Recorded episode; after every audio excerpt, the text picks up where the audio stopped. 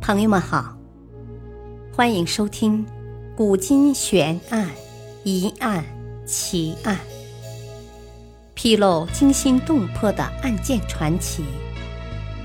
作者：李晓东，播讲：汉月。一死易，不死难。李陵投降匈奴的内情。在中国漫漫历史长河中，忠臣无数，奸逆亦不少。毋庸置疑，前者自然受千古敬仰，后者亦会遭万世唾弃。然而，在中间分明的帝制时代，却有一个人虽然便捷，却被世人深深同情。这个人就是李陵。李陵到底是因灭族而甘心另是他主，还是兵败诈降、伺机灭凶呢？时至今日，这桩绵延达两千多年的公案，依旧是个扑朔迷离的谜。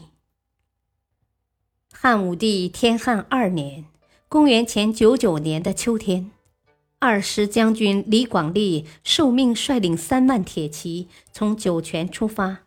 征伐匈奴，此时的李陵正担任骑都尉，率领五千人将士在酒泉、张掖一带练习射箭之术，防备匈奴偷袭。汉武帝本来是要李陵负责李广利的后勤补给的，但李陵主动要求率领五千部族向北深入单于王庭，扰乱匈奴军的注意力。使匈奴军不能全力对付汉军，武帝默许了。一个月后，李军与匈奴八万铁骑在郡基山相遇，李陵驻军于两山之间，大有一夫当关，万夫莫开之势，连战连捷，十天内共斩杀匈奴骑兵一万余人。原本按照事先的部署，是他且战且退，诱敌深入汉匈边界，到时前有李广利的援军包围匈奴军，后有陆伯德负责率军接应，这样能灭匈奴主力于吹灰之间。但是由于李广利妒忌李陵的军事才能，援军迟迟不到。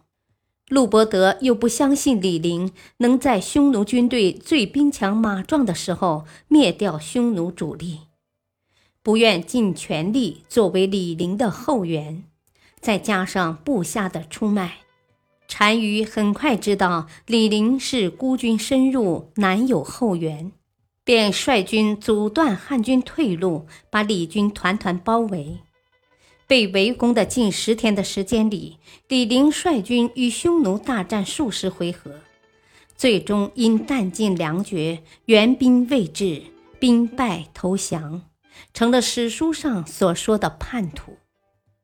但对于李陵的投降，历史上有两种观点争议不休。一种观点是在李陵弹尽粮绝、走投无路的时候。他只是被匈奴俘虏，并未投降。此时，汉朝听到消息后，便派公孙敖带领军队设法抢回李陵。但公孙敖到了匈奴后，无功而返。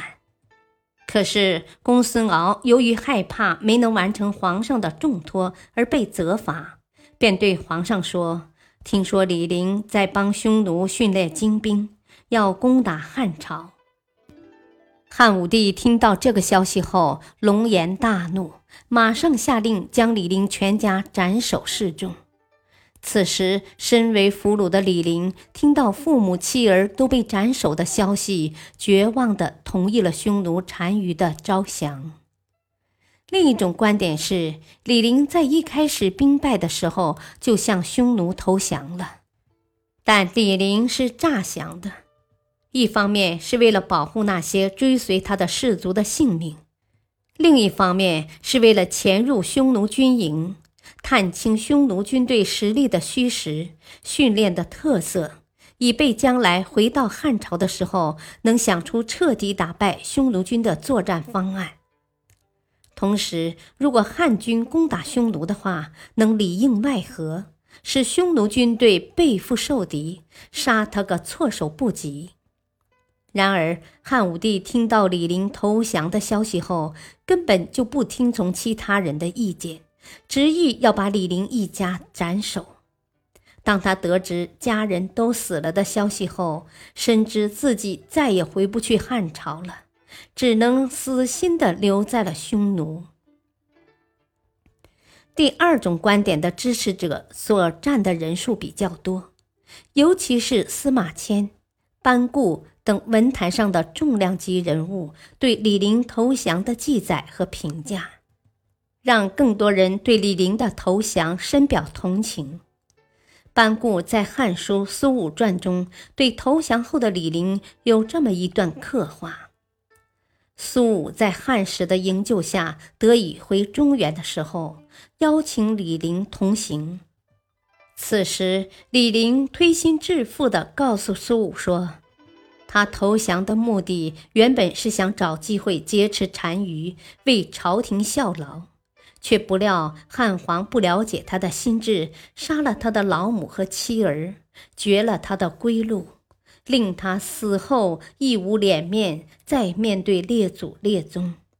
就算今生有幸得以回朝，也只是平添自己的耻辱罢了。情愿与苏武永别，也不愿再回到故土。事实上，李陵的投降是被多种因素所迫使，他不得不降。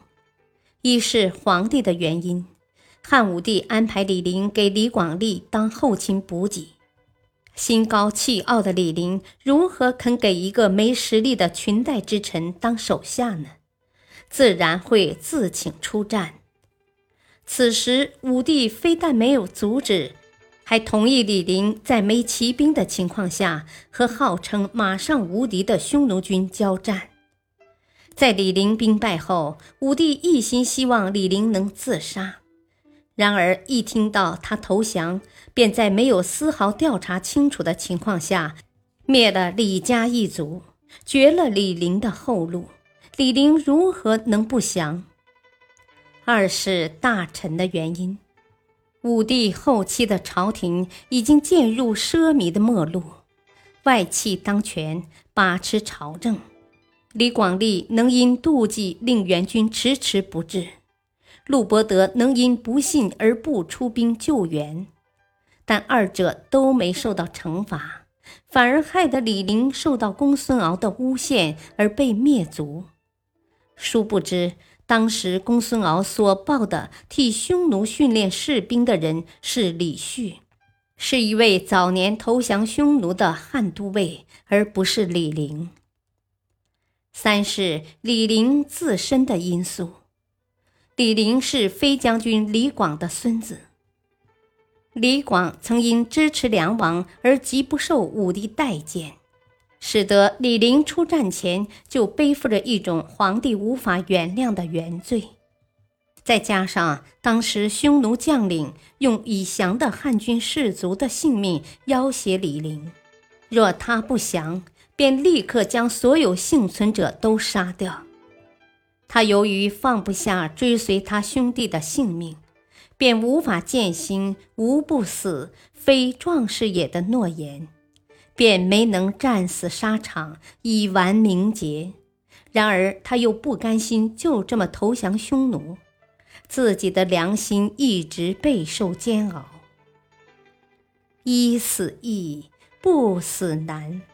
无论是诈降还是真降，李陵早已备受良心的折磨。尽管他的投降行为千百年来一直被人痛恨。